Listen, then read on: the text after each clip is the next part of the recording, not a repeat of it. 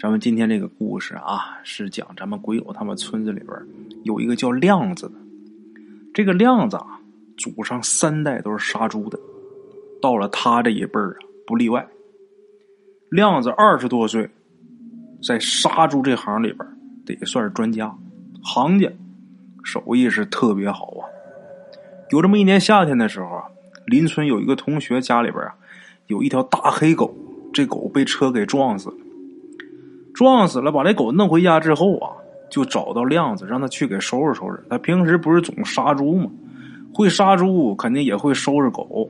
哎，就这么的，亮子去弄好之后啊，亮子在同学家啊吃这狗肉，还喝了酒了。这时候啊，喝完酒已经是傍晚了。傍晚的时候，亮子吃饱喝得了，准备回家。他这同学呀，在他临走之前还给他一大块肉。这亮子是摇摇晃晃、溜溜达达的啊，自己往自己村子里边走。到了一片树林子旁边啊，这时候啊，亮子一看四下无人，自己啊有点内急，准备撒泡尿再走。可是这会儿啊，他却发现这个树林子里边啊有亮光，提鼻子一闻呐，这空气里边还有这个烧纸的这个味儿。因为这个时节，这小麦快熟了。这麦子熟了，要是起了火了，那粮食烧没了，那农民这一年可白玩了。这树林子离这庄稼地也特别近。这时候，亮子怕出事就喊了一声：“谁呀？谁在那点火？”问谁在那点火呢？这一喊没人回答。这亮子又喊：“你出来！我都看着你了啊。”这话还真管用。这话刚喊完呢，没一会儿，从这树林里边啊，一个坟头前面站起来一个人。这人呐，一看是亮子，还认识亮子，就喊：“哎，亮子哥，别喊，是我。”说完之后，从那边啊，小跑就过来了，跑到这个亮子跟前呢。亮子一看，这自己村的人呐，跟自己的岁数也差不多。这人叫什么呢？叫大宝。亮子就问他：“哎，大宝，你怎么回事？这大晚上跑这儿来？”人烧纸来了，这片坟也不是咱们村的坟呐，你给给谁烧纸呢？你给你哪个亲戚啊？嗨，亮子哥，谁愿意来这儿烧纸啊？我这不没办法。亮子哥，跟你说实话吧，兄弟，我这是被这坟里的鬼呀给缠上了。这个亮子说：“怎么怎么鬼给缠？怎么回事啊？”这个大宝就跟他讲，原来呀，一个多月之前呢，大宝晚上夜班下班之后步行回家，他走路的时候啊，有一个老爷子，一个老头一直在他后边跟着。大宝往哪边走，这老头就往哪边走。开始的时候，大宝想啊，这老头可能跟他顺道，可是大宝最后已经到了家门口，这老头还跟着。大宝进院之后啊，这老头啊。看那意思，要跟他进院这时候大宝急了：“你谁呀你呀？你干嘛老跟着我呀？”这老头也不说话。看这老头不说话，大宝就迈步往院里进。这老头也跟着往里进。大宝生气了，回身呢就拿手去推这老头。可谁成想啊，这一推，这手从这老头这个身上穿过去了。鬼呀！大宝吓得呀！哇啦一声，这人当场就昏过去了。他这一喊，他父母发现了，出来把大宝给抬进屋里了。弄到屋里之后啊，是拍着前心，抹着后背，掐着人中，摁着虎口。可总算这大宝啊是缓醒过来了，再给喂点水，这人算是精神了，明白了。大宝一明白过来之后啊，没跟他爸妈说实话，因为他爸妈胆儿小。大宝啊，思前想后啊，没敢跟自己爹妈说，怕把这老两口再给吓个好歹。他就跟自己爹妈说啊，在朋友家这个啊喝酒喝多了，进院前啊一不小心摔了个跟头。他爸妈还说这孩子你看怎么不加点小心，自己家院子怎么还能摔跤呢？闭着眼睛也没事啊。这事儿啊就过去了。可是从那以后啊，只要大宝准备睡觉的时候，就会发现这老头啊，在自己的床边站着，这眼睛直勾勾的盯着大宝。这老头还说话，说什么呢？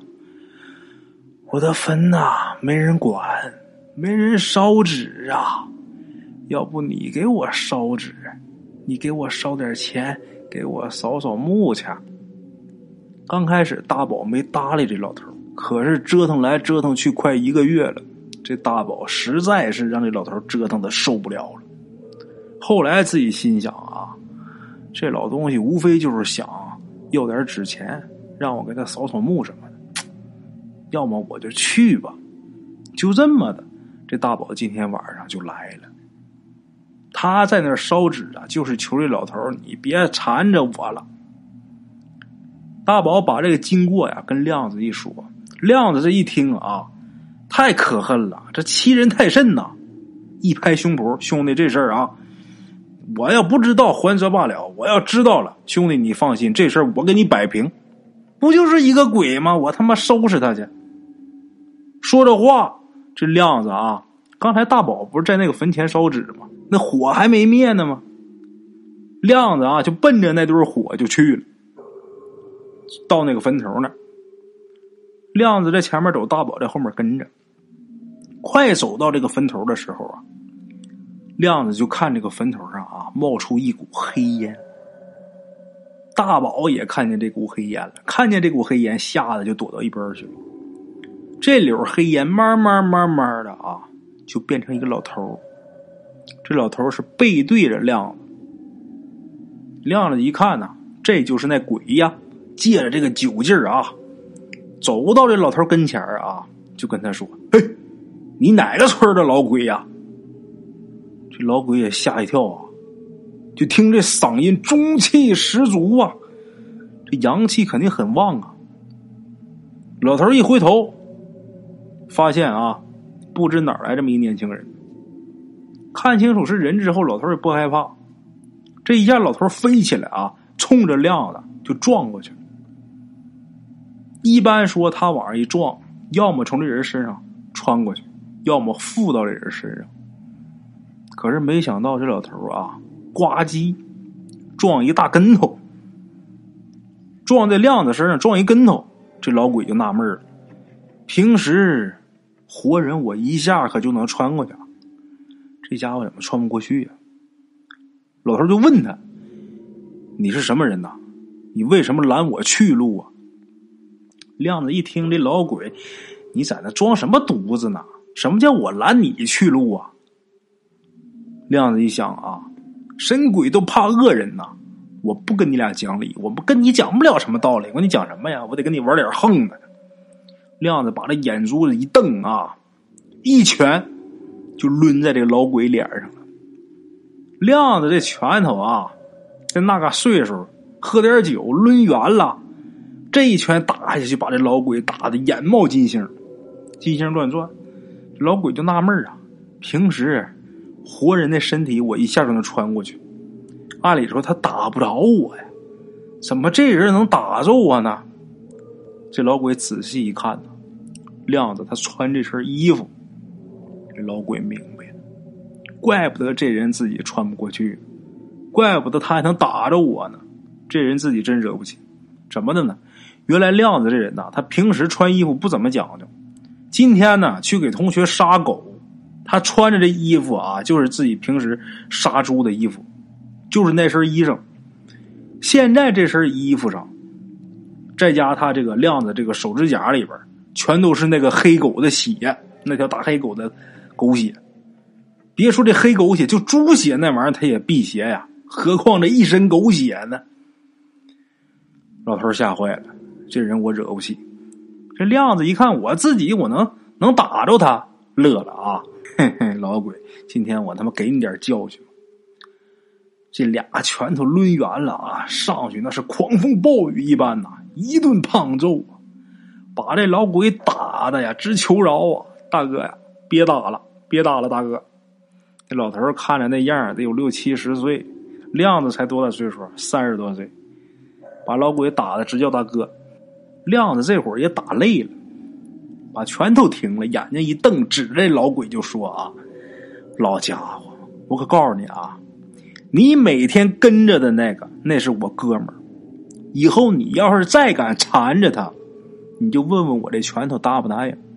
这回我是给你一教训，以后我要是听说你再缠着我兄弟，我非扒了你坟头，把你这骨头给你砸碎喂狗。说完之后，这亮子啊，砰砰又是两拳。这老鬼挨了揍了呀，趴地上一个劲儿给亮子磕头啊！我以后可不敢了呀，不敢了，我错了，我以后再也不敢缠你这兄弟。这老鬼说话的时候啊，这眼珠子可是滴溜乱转。这老鬼心里边想：你能一步不离的护着他吗？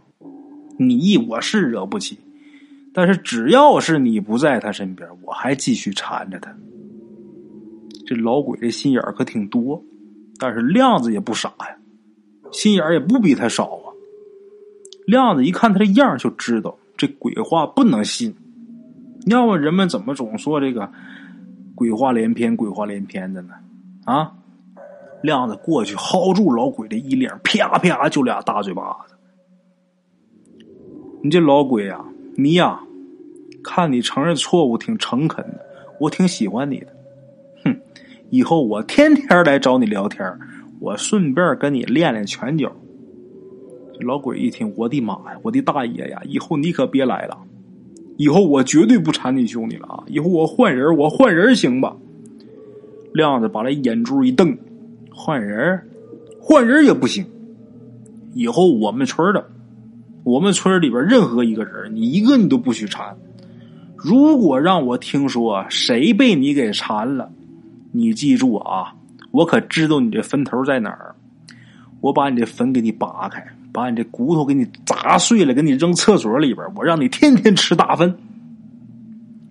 亮子这么一说，这老鬼是真怕了。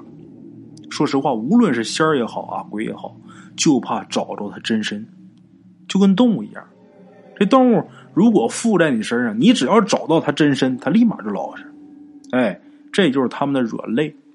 这鬼怕扒坟晒骨，这个动物啊，仙儿啊，怕找到他真身。这回这老鬼真服了。亮子一看这老鬼啊，真服了，挺胸抬头就喊呐。这会儿这个大宝还在那草窠里边藏着呢，挺胸抬头就喊啊：“走了，兄弟，今天我这拳脚练的挺美啊。这么的，走吧，跟哥哥回家，回家把这狗肉炖了啊，咱哥俩再喝两盅去。”啊。大宝啊，这会儿那佩服亮子可佩服的五体投地啊！我亮子哥，你真行啊！大宝临走的时候，回头还狠狠瞪了一眼那老鬼，切！我让你以后再缠我！哈哈！从这个故事上，咱们真能看出来啊，这神鬼真是怕恶人，这是一点不假。欺软怕硬啊啊！但是咱们故事里边今儿提到的吃狗肉这个事啊，确实不大好啊。不管是杀鬼也好，还是杀狗也好，这都是犯杀戒。这种事啊，还是尽早的戒之啊。说到这儿，咱们今天这个故事就结束了。但是我一看这时间呢，还挺短的。那么还有时间，咱们就再讲一个。今天给大伙带来第二个故事啊，这个故事是发生在鬼友大姨他们一家身上的事大姨他们一家啊。住在一个名叫八宝村的这么一个地方，鬼友他大姨家有三个孩子，在八十年代末九十年代初的时候，鬼友他大姨家这个生活条件在当时来说得算得上是小康生活，但是之前啊，他大姨家就是普通的这个农村家庭，这日子过得也是略显清贫。咱们今天这个故事，一切都得从他们家有这么一个黄皮子入住开始说起。哎，在农村呐，基本上是家家户户都得有一个仓房，或者是有一个小耳房啊，啊，一个小杂物间啊，就是放这些杂物的。话说有这么一天，鬼友他大姨呀进这个仓房去拿粮食，就发现这个米柜上啊有个黄皮子在偷吃粮食。因为当时鬼友他大姨家呀也没有养什么小鸡儿之类的这些家禽。所以说呀，对这个黄皮子也没有什么敌意，再一个啊，这个黄皮子在农村呐是颇有几分神秘色彩呀。经常听咱们故事的好朋友肯定都有所了解，这黄大仙儿啊，啊，所以鬼友他大姨一家都没有伤害这个黄皮子，而且呢还偶尔啊会给他放一些食物啊给这黄皮子。这日子呢就这么一天一天过去了，这黄大仙呢也没有做什么伤天害理的事。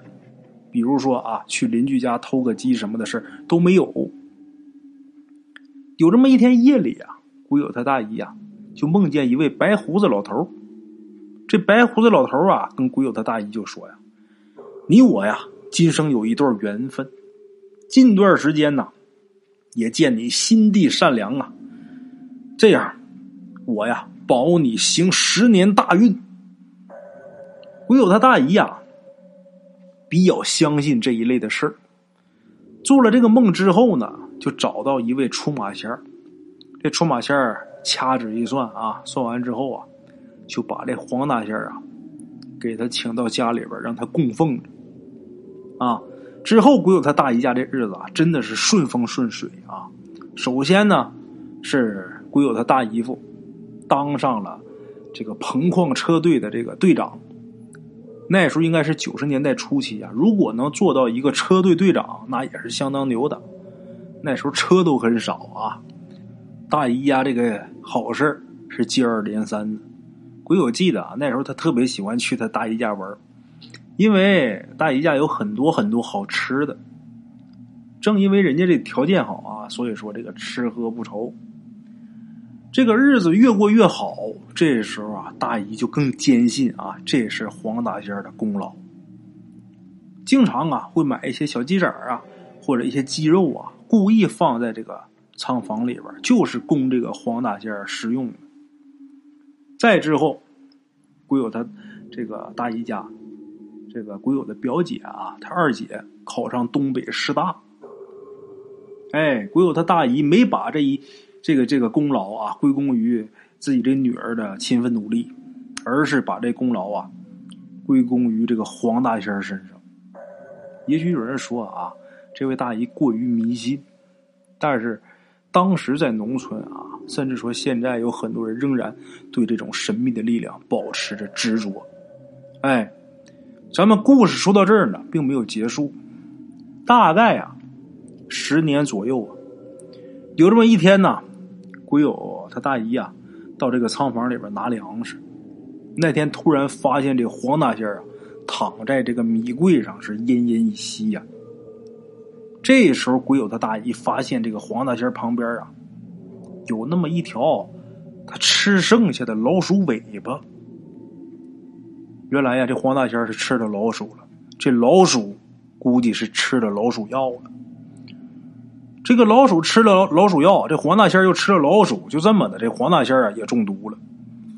鬼友他大姨啊，赶紧给这黄大仙啊喂了一些解毒药，但是为时已晚，这黄大仙还是没保住命。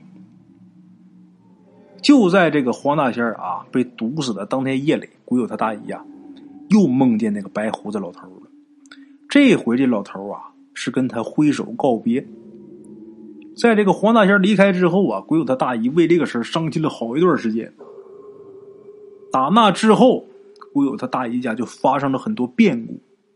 先是呢，他那个大姨夫得了这个脑血栓，在坚持了十多年之后啊，他这大姨夫还是魂归天堂。哎，他们家鬼友他大哥也得了肺癌，这人呐也驾鹤西去。最后剩下鬼友他大姨，他大姨跟着鬼友他表姐是一起搬到天津啊，一起生活。看来有好多事情啊，好多神秘的力量啊，真的是存在着。这个黄大仙啊，说保他行十年大运，真就是十年。结果这个黄大仙可能也正是因为啊，自己动用了某种力量啊，改变了人的命运，自己也是自己也是遭到了。报应遭到了天谴吧？可能是啊，要么这个黄大仙也不可能吃这个吃过老鼠药的老鼠，最后自己呀也是一命呜呼啊。好了啊，各位鬼友们，今天就先给大伙说到这儿啊。